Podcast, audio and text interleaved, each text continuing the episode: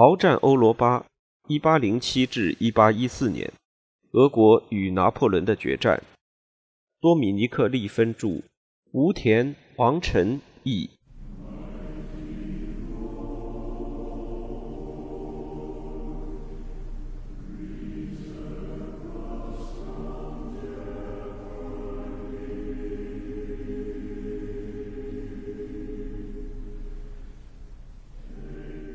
第七章，一八一二年的后方。拿破仑的计划是向亚历山大发动一场有限度的内阁战争。法国皇帝也许打算过把普鲁士从地图上抹去，但他相信毁灭俄罗斯帝国既不在他的权力范围之内，也不符合他的利益。与此相反，他希望削弱俄国，迫使其重返大陆封锁体系，让他接受法国对欧洲的支配。拿破仑绝不希望将亚历山大赶下宝座，也不愿让俄国社会陷入革命与混乱。他期望沙皇能够同意接受和平条件，并将这些条件强加给俄国社会。一定程度上，由于这个原因，他在1812年战局中强调对亚历山大个人的尊重，且清楚地说明他的观点：真正发动战争的是英国和他在彼得堡精英中的傀儡。亚历山大和他的顾问们对拿破仑的目的和战术有充分的理解，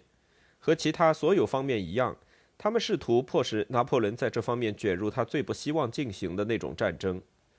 这在政治层面就意味着一场西班牙式的殊死民族战争。俄国皇帝在这场战争中将拒绝进行任何谈判，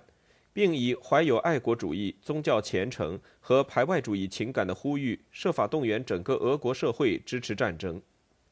彼得·崔克维奇在他于1812年4月提交的备忘录中强调，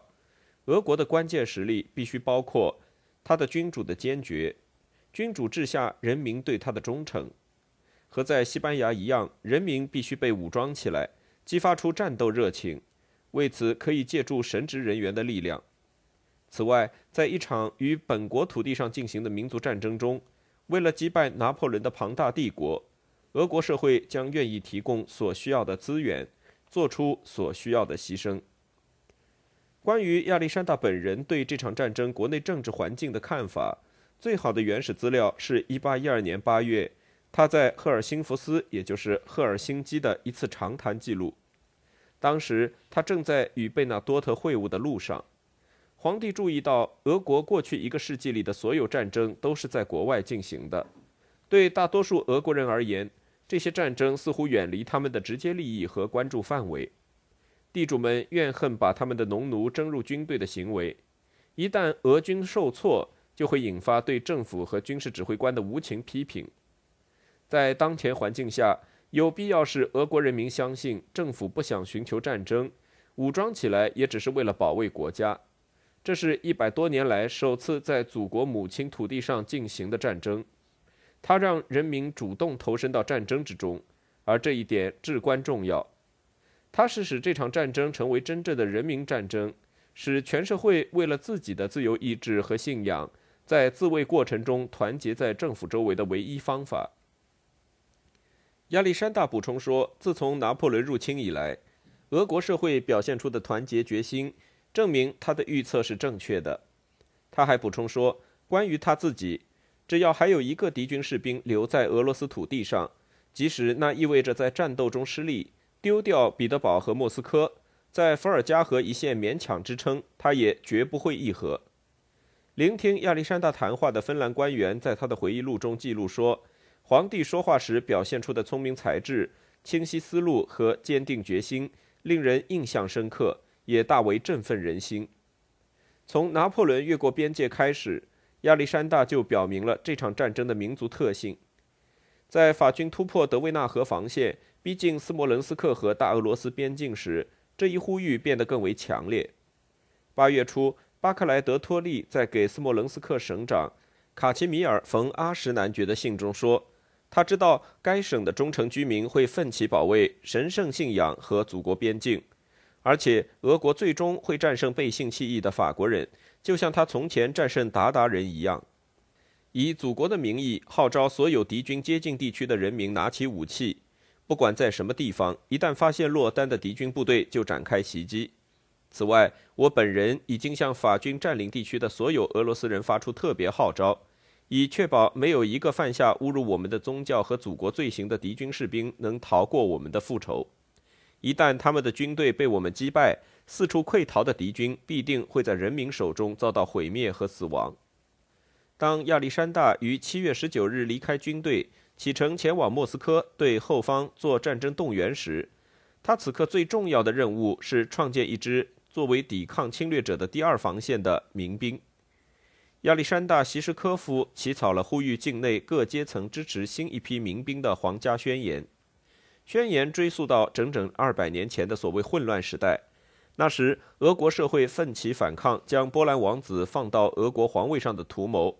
选出了第一位罗曼诺夫沙皇，重建了强大的国家，从而终结了俄国的衰弱和屈辱阶段。敌人已经越过了我们的边界，并且还在继续武装进入俄国，企图以他的实力和教唆动摇我们的大国根基。他用心底的狡猾和嘴上的诱惑，给我们带来永久的枷锁。我们现在呼吁所有忠实的臣民，不论其阶层，不论其精神或年龄状况。和我们团结统一地站在一起，抵抗敌人的阴谋和企图。在向贵族任何时候都是祖国的拯救者和教士发出呼吁后，宣言转向了俄国人民：勇敢斯拉夫人的无畏后代们，企图袭击你们的狮虎总是会被你们击碎獠牙。让每个人都团结起来，心中有十字，手中有武器，人间的任何力量都无法击败你们。在苏维埃时代，爱国的群众是抵抗拿破仑入侵的关键。这一论断对俄罗斯史学家来讲可谓信条。显然，对群众在这个时代实际上意味着农民来说，在武装力量和民兵中服役是他们为俄国这场战争所做出的最重大的贡献。从1812到1814年，大约有一百万人入伍，其中超过三分之二进入了正规军，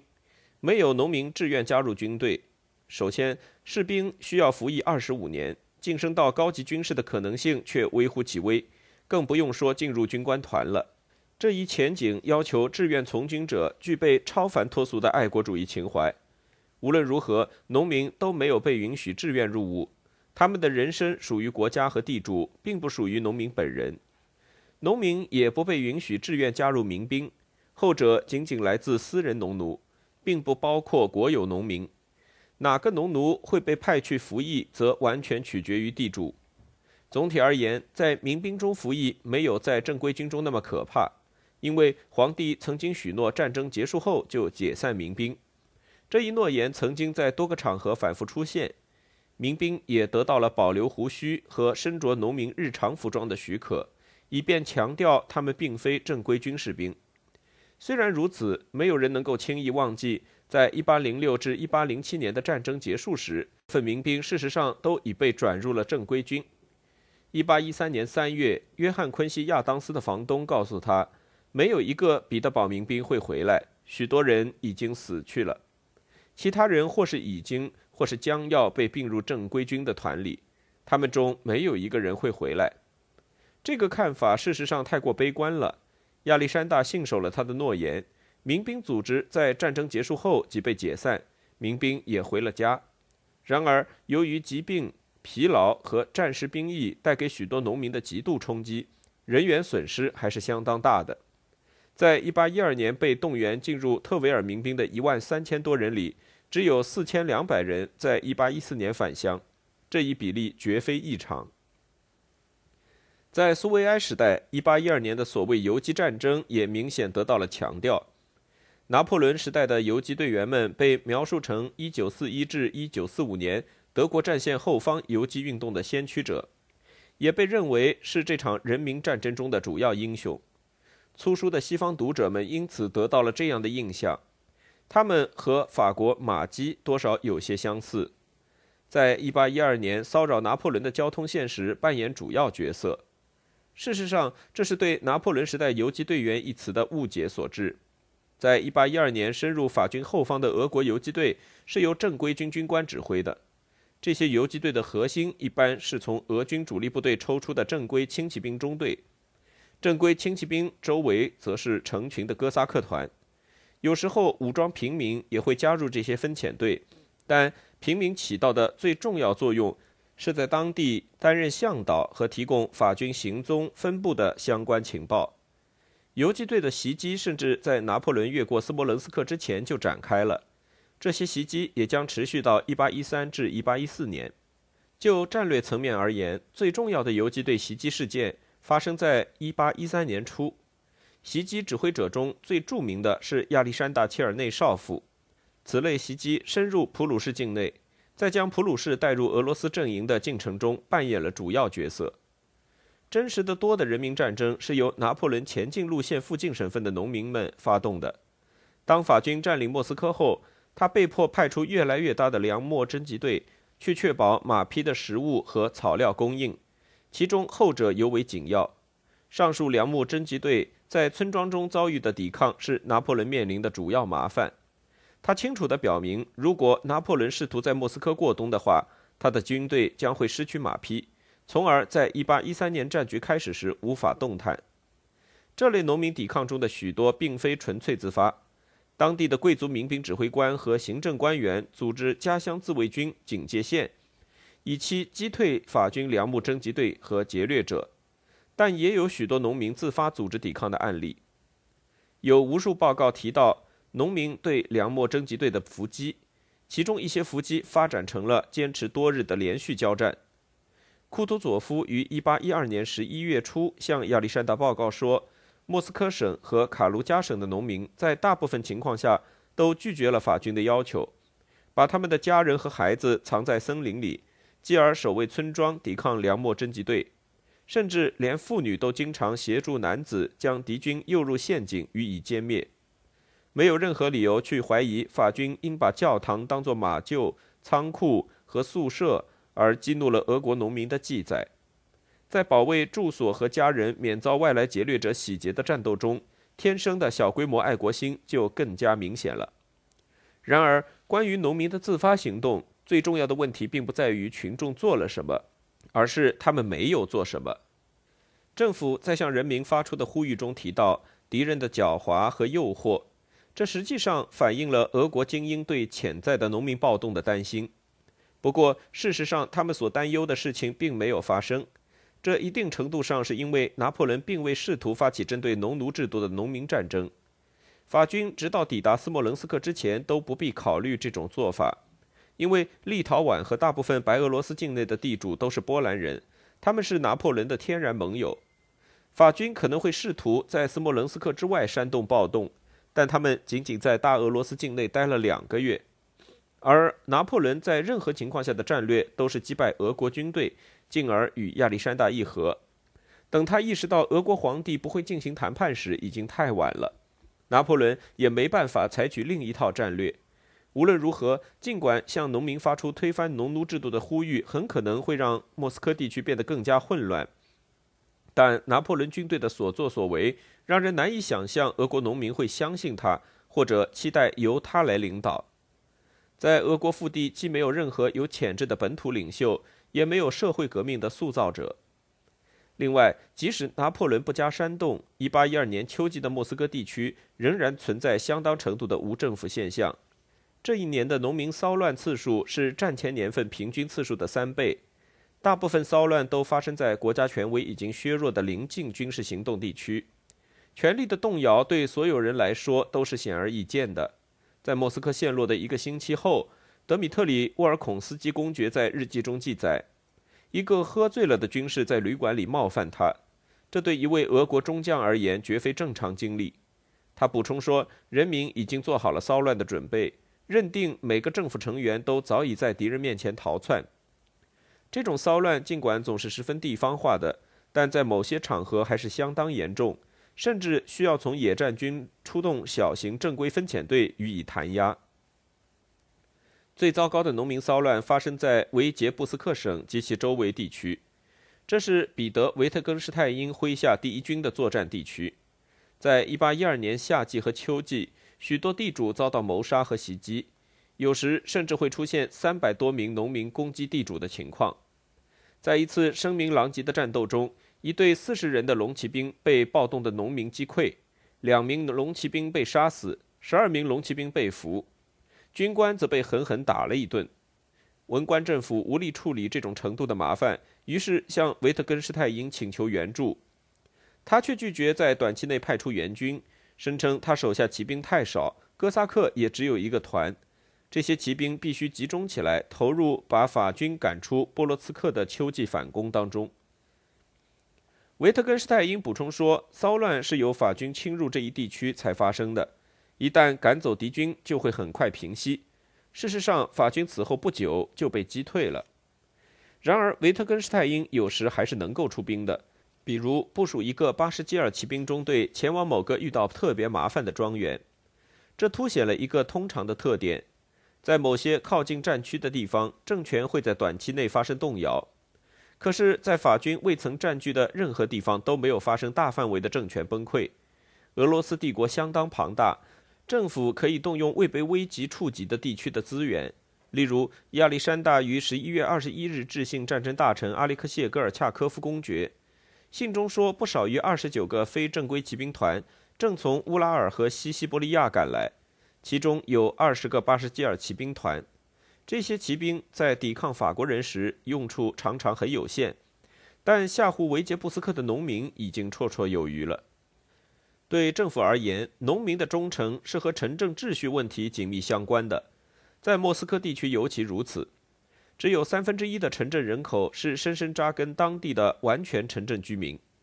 贵族和他们的大群家务农奴在晚春时节前往庄园，在冬季即将到来时返回城镇。此外，许多农民工人和工匠会在一段时间里去城镇做工，但是依然保持和他们村庄的联系。家务农奴们会大规模的成群聚集在一起，又能听到他们主人的闲话，当局因此对他们特别关注。维持莫斯科地区的平静和秩序是费奥多尔·罗斯托普钦的责任，维持整个帝国的平安则是警务大臣亚历山大·巴拉绍夫的职责。罗斯托普钦用尽一切诡计疏导和安抚莫斯科地区的群众。但他给巴拉绍夫的信表明，他在1812年春末夏初对公共秩序和群众的忠诚是有信心的。只是在政府机关最终离开城市后的法军占领时期，莫斯科地区才出现了无政府状况。仆人洗劫了他们主人的住所，受人尊敬的妇女为了生存转而卖淫。由于监狱已经空空荡荡，犯人们在街上闲逛，搜寻容易获得的赃物。因而，大范围的混乱现象也在增长。然而，无政府状况在乡村仅仅是单纯没有政府而已，没有出现任何推动社会革命的领导人物或意识形态。政府没有理由去担心城市精英的忠诚。俄国商人的心态通常是极为保守且正统的，他们为战争慷慨解囊。莫斯科在这一层面上做出了表率。当亚历山大于七月末拜访这座城市，呼吁支持民兵时，商人们立刻就保证，除了他们已经对战争做出的捐助之外，还会捐出二百五十万卢布。政府更加不用害怕教会，它是政府在动员群众抵抗侵略者时的主要意识形态盟友。在一八零六至一八零七年的战争中，东正教会已经对拿破仑发出了诅咒，这在蒂尔希特合约签订之后多少引发了一些尴尬。然而，现在教士们可以兴致勃勃地指责敌基督了。主教工会于七月二十七日发布了一份言辞激烈的宣言，其中警告说，那个曾经推翻了合法国王和教会，从而招来上帝对人类愤怒的邪恶部落，现在正直接威胁到俄罗斯。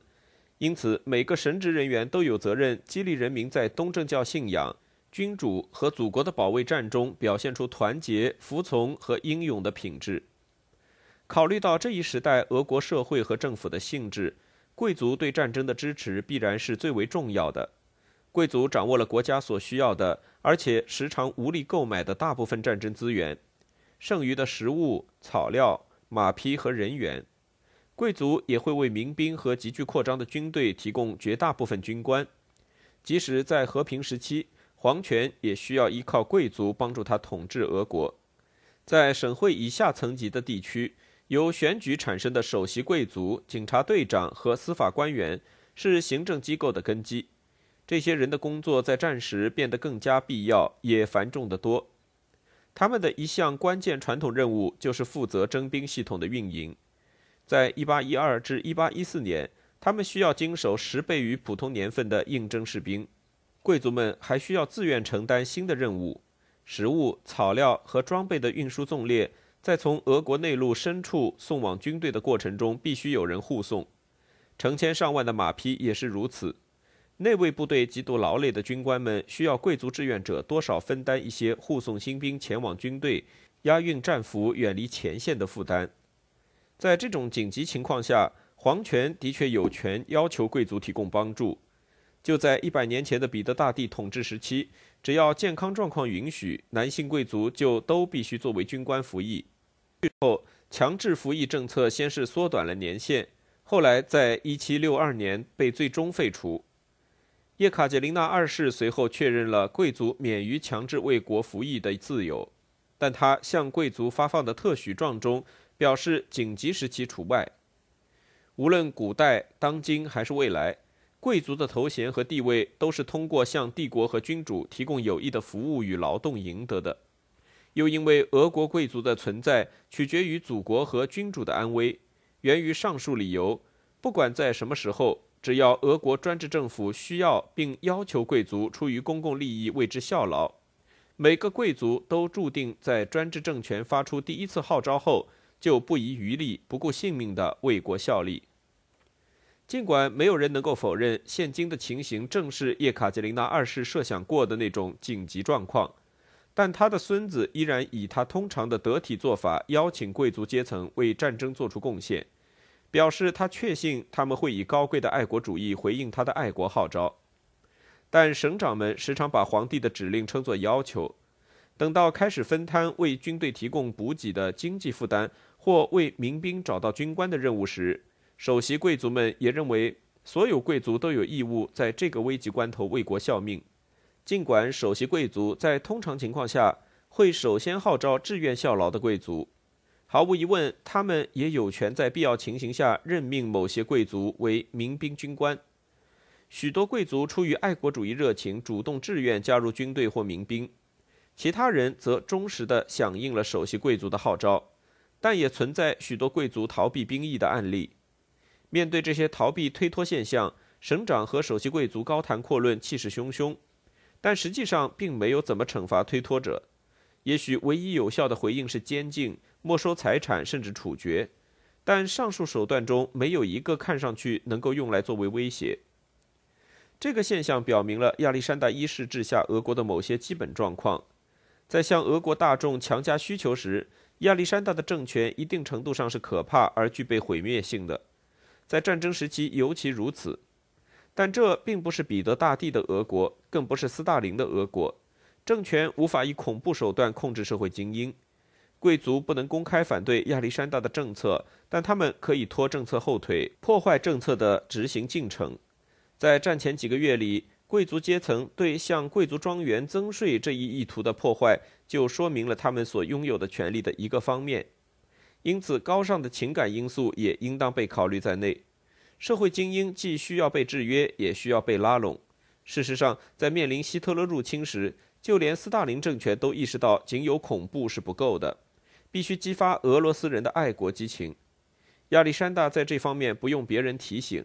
更没有必要让旁人提醒他去同贵族保持和睦，以便稳定后方，